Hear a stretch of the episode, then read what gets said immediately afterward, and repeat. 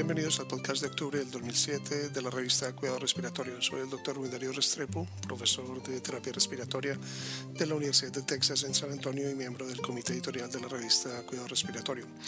Este podcast llega a ustedes como siempre gracias a la colaboración del kinesiólogo licenciado Gustavo Holguín, jefe de kinesiología del Hospital Pediátrico Juan P. Garrahan en Buenos Aires, Argentina, terapeuta respiratorio certificado y fellow internacional de la Asociación Americana de Cuidado Respiratorio.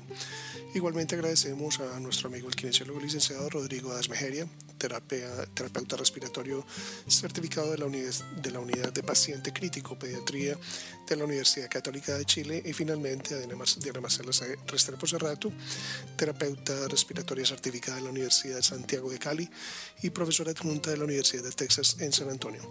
Este es el resumen de este mes. En el artículo de elección del editor, eh, Krawick y sus colegas abordan los desafíos con la implementación de un protocolo impulsado por terapeutas respiratorios en la prueba de ventilación espontánea en la UCI pediátrica. Un protocolo impulsado por el terapeuta respiratorio fue introducido con éxito en la UCI pediátrica académica. Sin embargo, no afectó el tiempo de iniciación de la prueba de ventilación espontánea, potencialmente debido a la dificultad de mantener el cumplimiento con el tiempo los autores concluyeron que el uso de un protocolo impulsado por un terapeuta respiratorio requiere un estudio adicional. Harman y Di Blasi sugieren que para la mayoría de los pacientes intubados un protocolo estandarizado podría equilibrar los riesgos de la extubación prematura con los riesgos de un curso ventilatorio prolongado. Sin embargo, el uso de la prueba de ventilación espontánea en la UCI pediátrica es solo un pequeño componente de un protocolo de liberación de ventilador completo. Por otro lado, Callet y colaboradores evaluaron el impacto de la etiología del síndrome de dificultad respiratoria agudo sobre la fracción de espacio muerto. También determinaron si la severidad de la SRA, según la definición de Berlín, Berlín correspondía con los cambios de BDBT. Encontraron que la magnitud de BDBT varió según la etiología de la SRA, al igual que la mortalidad. Solo en el SRA leve, el BDBT fracasó en distinguir a los no sobrevivientes de los sobrevivientes. Sin embargo, el BDBT tuvo la asociación más fuerte con el riesgo de mortalidad en aquellos con SDRA. En su editorial, López Aguilar y colaboradores señalan que este estudio representa un paso adelante en el establecimiento de la utilidad clínica del BDBT, mostrando que este parámetro puede ser potencialmente utilizado para personalizar la atención de pacientes ventilados mecánicamente. El propósito del estudio de Hammond y colaboradores fue examinar los datos y resultados actuales eh, del índice de oxigenación usando registros médicos electrónicos para identificar valores específicos del IO asociados con la mortalidad, el índice de oxigenación. Encontraron que existían limitaciones en la obtención de los valores de índice de oxigenación en la serie de los registros médicos actuales. La evaluación en serie de valores de IO puede permitir la creación de valores de alerta para un mayor riesgo de mortalidad. La consideración para la escalada de terapias para la insuficiencia respiratoria en un IO más bajo que históricamente reportado puede ser justificado. Dallefeld y colegas nos recuerdan que, a pesar de los desafíos que existen en el desarrollo de grandes tamaños de muestra, debemos recordar cuando se realizan análisis de la mortalidad pediátrica que hay fuerza en número. Esto subraya la importancia de la colaboración entre centros para obtener tamaños de muestra adecuados para mejorar la utilidad clínica de los estudios en medicina pediátrica de cuidados críticos. El objetivo del estudio de Enrich y Roll fue evaluar qué parámetros clínicos son los mejores predictores para la decanulación en sujetos con lesión cerebral adquirida sus resultados sugieren que la mejor regla de predicción clínica para la decanulación en la lesión cerebral adquirida es una combinación de taponamiento de tubo de traqueostomía, evaluación endoscópica de la permeabilidad de las vías respiratorias y evaluación de la deglución. Se han descrito diferentes estrategias para el manejo clínico de la ventilación de liberación de presión de la vía aérea, pero se basan principalmente en conceptos fisiológicos, datos en animales y pequeños ensayos observacionales. El propósito del estudio de Miller y colegas fue determinar cómo la APRB se administra actualmente mediante una encuesta de prácticas de terapeutas respiratorios con experiencia utilizando APRB. Los resultados de esta encuesta sugieren que existe un consenso limitado entre los profesionales para los ajustes iniciales de APRB, probablemente reflejando la escasez de buenos datos de resultados clínicos y la confusión que rodea la fisiología de este modo. Por otro lado, la amiotrofía neurálgica es un desorden inflamatorio del nervio periférico en el cual la implicación del nervio frénico puede conducir a la parálisis del diafragma. La prevalencia, la magnitud y el tiempo de recuperación del diafragma son inciertos.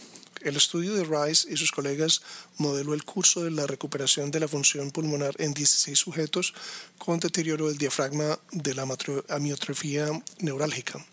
Encontraron que el 69% de los sujetos experimentan recuperación de la función pulmonar y de la resistencia al diafragma, pero la recuperación fue lenta y puede ser incompleta. Gabriel y colaboradores realizaron un estudio enfocado sobre la asociación del estado funcional preoperatorio con el de los resultados de la intubación no planificada en sujetos después de la tiroidectomía.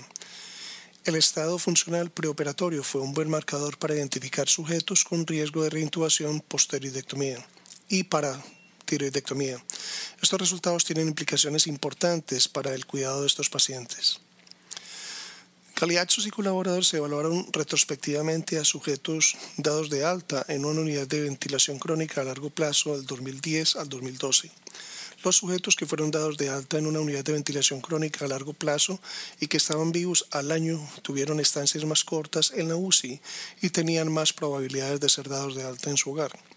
Se requiere mayor atención para asegurar la supervivencia de pacientes críticamente enfermos una vez que son dados de alta de la UCI. Las técnicas de limpieza de las vías respiratorias son un aspecto importante del cuidado de los pacientes con bronquiectasias. Silva y sus colegas compararon el flutter y la flauta pulmonar en sujetos adultos con bronquiectasias no fibroquísticas estables que expectoraban más de 25 mililitros al día. Ambos dispositivos fueron bien tolerados y aumentaron exitosamente la liberación de la secreción. La mayoría de los sujetos preferían el flutter debido a la mayor velocidad de liberación de secreción y facilidad de uso.